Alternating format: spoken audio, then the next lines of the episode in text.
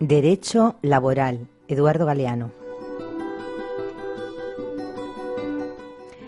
Rocinante, el corcel de Don Quijote, era puro hueso. Metafísico estáis. Es que no como. Rocinante rumiaba sus quejas, mientras Sancho Panza alzaba la voz contra la explotación del escudero por el caballero. Él se quejaba del pago que recibía por su mano de obra, no más que palos, hambres, intemperies y promesas, y exigía un salario decoroso en dinero contante y sonante. A don Quijote le resultaban despreciables esas expresiones de grosero materialismo. Invocando a sus colegas de la caballería andante, el hidalgo caballero sentenciaba Jamás los escuderos estuvieron a salario, sino a merced.